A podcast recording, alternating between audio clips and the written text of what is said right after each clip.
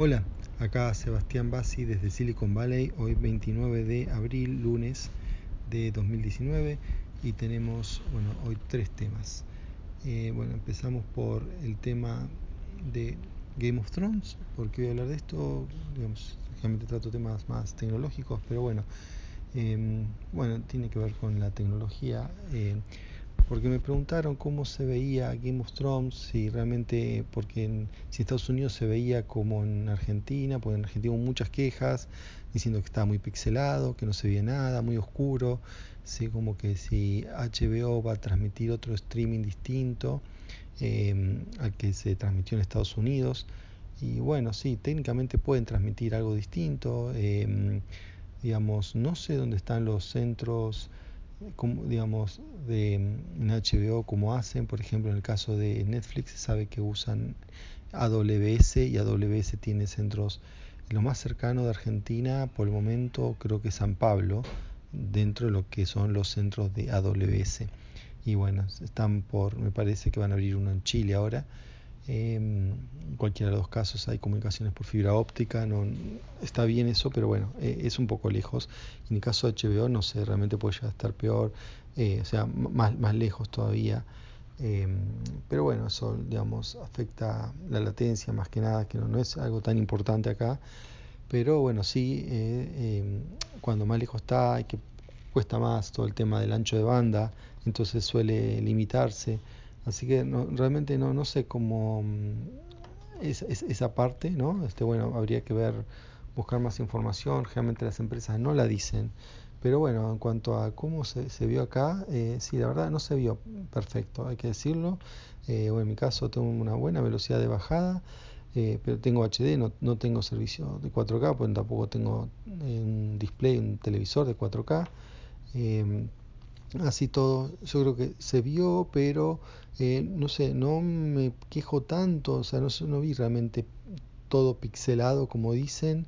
Bueno, también hay que ver ¿no? el contexto, ¿no? Una batalla básicamente que ocurre de noche y con muchas partículas flotando, eh, o sea, con mucha oscuridad y, y partículas, no sé, de nieve o ceniza eh, con acciones que pasaban muy rápido y mm, bueno, yo lo, lo, lo vi este, bueno, sin luces, eh, digamos, para ver solamente la luz del televisor. Eh, se veía aceptablemente, pero, o sea, aceptablemente nada más. No, eh, no muy bien, pero tampoco tan mal como, bueno, se están quejando. Y bueno, ¿qué, qué, qué se puede decir de esto? Es que los, cu cuando hay mucho, por empezar, cuando hay oscuridad, hay niebla, hay particulado, todo eso lo, suelen hacer, eh, digamos, lo, lo, los autores para cuando tengan que renderizar sea más barato, eh, no por falta de presupuesto, sino más barato computacionalmente, que se noten menos los defectos. Eh, pero bueno, así todo, digamos, el producto final eh, bueno, dejó mu muchas críticas. pero yo creo que, que bueno, más o menos se, veía, se entendía todo. Eh, no, no vi así pixelado, sí vi sí, sí, degradés y vi lo que parecía como si fuesen esquipeos de, frame. Esto es como salta que saltaban cuadros, pero pasaba solamente con los CGI de, de, lo que sería el ejército de los muertos o los zombies que eh, se movían así, con, saltando frames. Y bueno, esto me parece que no es un tema de la compresión eh, o del bitrate que estaban usando, sino más bien del problema del CGI. Yo creo que cuando esto salga en Blu-ray se puede ver en la máxima definición posible. Me parece que es el Blu-ray que tenemos de 4K. Eh, y no sé si va a mejorar mucho. ¿eh? O sea, creo que bueno, fue la manera en que fue este, filmado, claro, después obviamente cuando uno lo pasa a través de el, ya sea un sistema de cable, satélite, eh, le, corta el ancho de banda, pero no sé si realmente se va a mejorar tanto porque, como decía, de origen ya estaba oscuro, muy oscuro, eh, y bueno, ¿no? por ahí quizás no, lo que llaman pixelado en realidad por ahí sería el degradé que había o los shades que son también uno ve los píxeles, pero no es que uno ve el píxel de, que diferencia un objeto de otro, sino entre dos colores muy parecidos eh, o muy cercanos, que bueno, se, en vez de ver, digamos, naturalmente la transición de esos colores, se ven colores intermedios. Y bueno, eso es el... Ese, ese degradé sí es un artefacto de la, de la compresión. Y bueno, hay que ver si después, ¿no? En la versión final eh, se ve así, pero bueno, no, no, no pareció tan grave, al menos acá, pero bueno, realmente no, no acá también hubo muchas quejas en Estados Unidos, no tantas como en Argentina, pero bueno, las quejas pero más, básicamente eran que no se veía o directamente que no se entendía, pero bueno, eso nomás quería aclarar porque bueno, me, habían preguntado cómo se veía acá. Em, bueno, segundo tema, em, parece importante, bueno, contar una cosa sobre PewDiePie. Quiero hablar de esto porque, bueno, digamos, estamos hablando del eh, el youtuber más importante del mundo, que, bueno, está teniendo mucha repercusión, no solo por eso, sino porque, bueno, están pasando cosas que se le están de alguna manera mm, eh, atribuyendo a él. Y bueno, y ha hecho algo, por fin. Eh, quiero, bueno, recuerdo el día sábado en Estados Unidos hubo otro tiroteo, en este caso en una sinagoga. Eh, murió una sola persona eh, de casualidad, porque aparentemente se trasvó el arma al asesino, entonces, bueno, por eso de casualidad que no murió más gente. Este, y aparentemente dijo que estaba inspirado en PewDiePie. Eh, y ya, yo digo aparentemente porque realmente yo no vi el, digamos, no leí, dice que puso un manifiesto así similar a otro manifiesto del eh, atacante australiano que mató mucha, muchísima más gente en Nueva Zelanda. Y bueno, ese manifiesto sí lo leí, también vi un video que bueno, después prohibieron, que era el video en primera persona, donde él asesinaba gente. Y ahí cuando sale el auto, eh, bueno, lo menciona PewDiePie, pero ya no por ahí desde el punto de vista como que es un autor ideológico, sino como, em, por mencionarlo, solamente diciendo, bueno, suscríbanse a PewDiePie, que eso es un meme que surgió ahí, ¿no? En su propio canal, diciendo que, bueno, en el marco de una lucha de popularidad, de, bueno, ver quién tiene más suscriptores, PewDiePie versus un canal de origen indio. O sea, toda una cosa que supuestamente es... Em, que, no, no, debería ser dañina, ¿no? Es una sana competencia, a ver quién tiene más eh, visitantes o mm, suscriptores, viewers, pero bueno, que aparentemente termina en matanzas. Claro que obviamente, no, a ver, no se puede atribuir la matanza a esto, a PewDiePie, cuando hay todo un claro una clara mm, ideología atrás, en este caso de lo que es supremacía blanca, eh, islamofobia, ¿no? En el caso de Em, bueno, de, Nueva Zelanda, y, bueno, y, varias consignas de la extrema derecha que, han impulsado a esta persona a hacer lo que hizo, es muy similar también a, lo que ocurrió en, en, Noruega, ¿no? Este, también asesino que, que mató un montón de, chicos en un campamento socialista. Em, y bueno, manifiesto muy similar, con, diciendo que hablando de lo que se llama la teoría de reemplazo, diciendo que, bueno, están, por un lado los judíos están, están impulsando el aborto para que la gente tenga menos hijos, y en cambio los musulmanes no em, cada vez tienen más hijos, entonces van a reemplazarlo y Europa deja de ser blanca y cristiana. Bueno, todos unos delirios que también por ahí demográficamente se basan en algunas cosas, en datos reales, innegables, pero bueno, eh, todo el digamos, trasfondo es totalmente, las teorías son totalmente delirantes, las conclusiones que saca y, eh, y bueno, y todas las ideas en general, ¿no? Así de, extrema derecha. Entonces, ¿por qué esto lo, lo atribuyen, se lo digamos, de alguna manera se lo atribuyen a PewDiePie? Porque él nunca dijo todas esas cosas, nada de parecido, pero bueno, yo, yo les conté, ¿no? Hay videos de PewDiePie donde YouTube eh, de alguna manera los vincula con otros que a su vez son vinculados, eh, ¿no? Con, con, enlaces o con, mejor dicho, videos sugeridos y se llegan a videos de, de, este tipo, más que nada por la gente que lo sigue. Pero ¿qué pasa? A ver, PewDiePie tiene casi, casi 100 millones de suscriptores, ¿no? Son más de varios, hay varios países, ¿no?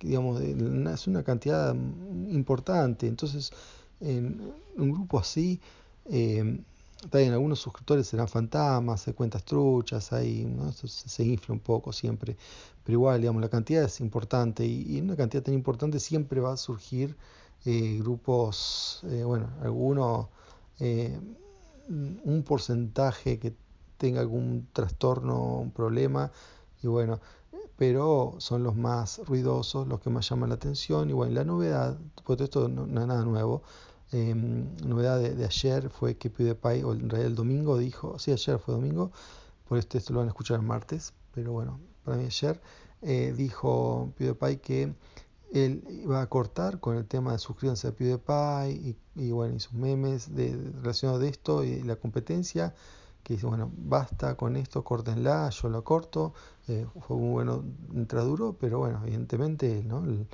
eh, se le fue de las manos. Él no lo reconoce específicamente, pero bueno, es lo que pasó. Eh, también él ha hecho co algunas cosas, pero claro, a nivel de, pues, de chistes y eso, ¿no? Eh, pero bueno, cuando alguien es súper famoso, las cosas se amplifican y, bueno, pasa lo que pasa y, hasta qué punto no uno puede condenar a una persona por lo que hacen sus seguidores. O sea, no, no, en realidad no, no, no está bien que condenarlo a él por lo que hacen sus seguidores, pero lo que es cierto es que los seguidores lo están haciendo y, y bueno, él tiene que poner un límite y bueno, eso es lo que hizo el domingo, veremos qué pasa, ¿no? Cómo, cómo repercute. La comunidad en general lo ha tomado bien. La comunidad, la mayoría ha puesto like al video y ha puesto cosas buenas en los comentarios. Así que eso es sano. Pero bueno, hay que ver, ¿no? Siempre va a haber un, un grupo que no va a estar conforme, como todo. Y bueno, por último, quería contarle un paseo que tuve hoy en un Tesla. ¿No? el Tesla modelo 3, siempre les contaba, Elon Musk, Tesla, contaba, lo hablé varias veces, pero bueno, nunca había tenido la oportunidad de ir ahí yo personalmente. Eh, todo lo voy a contar no es nada nuevo, o sea, nuevo para mí, porque bueno, lo, lo viví yo, pero eh, todo esto está en YouTube, hay un montón de páginas, ¿no? Este, un montón de testimonios y todo. Eh, pero bueno, este, igual parece importante contarlo en primera persona. No, por un tema de trabajo tuve que hacer un recorrido muy chiquito, eh, desde un trabajo, muy pocas cuadras, hasta eh, un shopping. Y bueno, me llevaron, yo no lo, no lo, manejé, pero estuve al lado y bueno, que puedo contar son varias cosas. Por un lado, bueno, lo principal lo que llamó la atención, ya ni siquiera tengo manejar uno, ya uno cuando ve un Tesla y mira para adentro, lo primero que llama la atención es la pantalla. La pantalla es como una tablet gigante como si fuese más o menos, no sé, dos iPads juntos eh, del tamaño.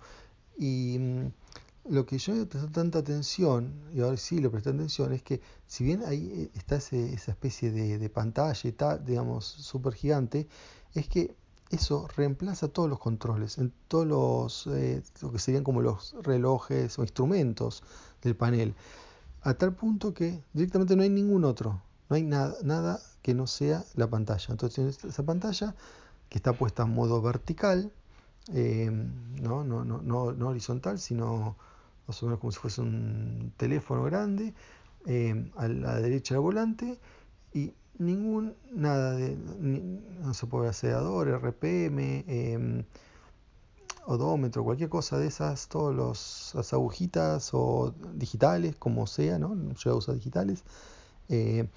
O, cámaras también, ¿no? Sobre todo de marcha atrás, que uno ya está acostumbrado a los autos de acá. Bueno, no hay nada, solamente la pantalla. Y obviamente en la pantalla todo lo que falta ahí está en la pantalla, o no, no todo, pero bueno, más o menos. Porque generalmente está andando, está, el mapa ocupa tres cuartas partes y el resto de, la, de las cosas ocupa eh, un cuarto restante, pero también hay una cosa relativamente nueva, o sea que no, no están los demás autos, que es eh, un pequeño display que muestra el, está el auto un autito que representa el auto de uno y después otros autos chiquitos que también que van representando lo que el auto el Tesla eh, sensa entonces uno pasa al lado de un auto y ve que pasa un auto eh, por ahí no me deja tan tranquilo porque es eso que sensa por eso veo que a veces pasa, pasamos un auto y, ni aparece. Entonces no sé si no lo censó, no me lo está mostrando, o sea, no, no, no pudo percibirlo. Y de vez en cuando también a veces aparecen autos que no existen, o sea, como si fuesen autos fantasmas. Pero bueno, observando algunas de esas cosas, en general lo que se refleja ahí, más o menos como lo, que pasa en la calle, uno ve, eh, porque tiene obviamente un montón de sensores y bueno, puede ir, este, digamos, dándose cuenta qué es lo que hay. ¿Por qué le sirve? Bueno, le sirve para la función del piloto automático, no sé, tiene un nombre, ¿no? Este, pero que en la práctica funciona efectivamente con un piloto automático. Eh, bueno, el conductor lo probó. Em, dice toque el volante, pero bueno, uno puede no tocar el volante, igual eso funciona. Em, y funciona manejando normalmente, haciendo todo lo que tiene que hacer. Em, directamente, bueno, un auto automático. El Tesla no está hecho ni está habilitado como auto automático, pero, acá viene como un truco, lo que hace en realidad es tomar datos del entorno em, para aprender ¿no? sobre cómo hacer el manejo automático. Bueno, ya, obviamente ya algo ya, eh, ya, está programado, pero bueno, va aprendiendo. Entonces todos los autos Tesla que, que hay em, están en este modo de aprendizaje. Y el día que em, se apruebe ¿no? que los Tesla puedan andar de modo automático, eh, es solamente una actualización de software lo que va a hacer. El hardware ya está, ya maneja solo. De hecho, uno le puede poner el piloto automático, pero como les digo, hay que tener la mano en el volante y no, eh, y no es legal, digamos, eh, usarlo así. Pero bueno, en caso de emergencia funciona y de hecho, bueno, hay un caso Em, yo ya les conté en una columna eh, en Fosertec que em, donde un, no sé, el conductor creo que no sé, estuvo, se desmayó o se emborrachó o algo, por alguna razón perdió control o se durmió solamente y el auto iba de modo con la persona desmayada y, em, y el auto casi al límite de velocidad, del límite legal de velocidad, no el límite del auto iba en su carril lo más bien, hasta bueno, la policía lo detectó, una persona detectó, llamó a la policía y entre dos eh, patrulleros, uno delante y atrás, lo fueron parando. Esto pasó cerca de Mountain View o por ahí. Este, o sea, el autopilot eh, puede funcionar, eh, pero les digo, no es algo para todavía para fiarse en eso y bueno, y es ilegal andar con, andar con eso, pero bueno, está ahí para el momento en que esto tenga aprobación, ya, ya va a estar, ya, va a funcionar. Eh, así que bueno, en ese aspecto es una inversión interesante porque uno compra un auto normal, porque bueno, lo maneja uno, pero ya está preparado para manejarse solo. Em, y otra cosa interesante es el tema de, la carga, ¿no? Este, bueno, ya veía en varios lugares que fui a trabajar que hay este, em, eh, parkings, lugares de estacionamientos que tienen em, cargadores y bueno, algunos son gratis, otros gratis se los paga la empresa eh, y otros la empresa los subsidia, como en este caso, ¿no? Eh, y la verdad subsidia bastante porque hace que la carga cueste una carga completa de, de 8 horas eh, solamente 4 dólares. Y bueno, la verdad que es uno trabaja normalmente ese periodo de tiempo, más o menos, más, a veces menos, pero con eso ya lo, lo, carga todo y bueno, y, más, de hecho lo carga más de lo que lo necesita para llegar a la casa. Así que es eh, bastante conveniente y bueno, muchas empresas en Silicon Valley a los empleados, bueno, lo, que le da es el espacio estacionamiento y eh, bueno, espacio estacionamiento con cargador para autos eléctricos. Y bueno, en este espacio había, por ejemplo, no sé, como cuatro o cinco autos. Eh, esta empresa eh, y bueno e, este era un este, este era el único Tesla los demás eran otros autos sobre todo Mitsubishi em, Honda Toyota ¿no? otras otras marcas y mm, este también de, autos eléctricos cargándose eh, pero bueno en Google por ejemplo era lo mismo pero 10 veces más o sea tranquilamente podría haber 40 50 autos eléctricos y muchos Tesla em, pero bueno son muy comunes acá. Además, eh, también tienen un, un, este, un, sistema como una chapa magnética, bueno, que antes era una calcomanía, ahora es un imán, eh, por si alguno no, no, quiere arruinar el auto, para decirle que es un auto eléctrico y que está habilitado para usar los carriles rápidos. Estos carriles rápidos em, son carriles que en la autopista donde normalmente se puede ir por, dos razones, o porque uno es auto eléctrico, tiene un auto eléctrico, o porque hay, depende del carril, dos o tres personas. Entonces, hay dos o tres personas, se llama, le, dicen coloquialmente carril de carpool. Em, van un carril que obviamente hay mucha menos gente, menos o menos autos, entonces se, va, se circula más rápido y además pasa por un este em, eh, pasa por, un peaje especial donde se cobra menos, o sea, siempre entonces conviene ir por, ese carril. Y bueno, cuando uno compra un auto eléctrico, el Estado subsidia el uso de ese carril, o sea, para poder pagar menos eh, impuesto por, por dos años.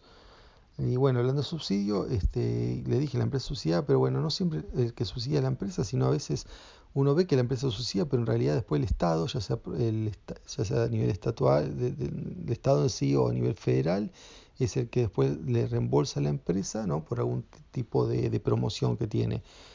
Em, para poder, eh, digamos, pagar menos, bueno, porque Estados Unidos está bastante a pesar ¿no? de, bueno, de lo que el gobierno actual ¿no? que se queja de eso, igual todavía están subsidiando bastante eh, todo lo que tiene que ver con el desarrollo de, bueno, en este caso, autos eléctricos.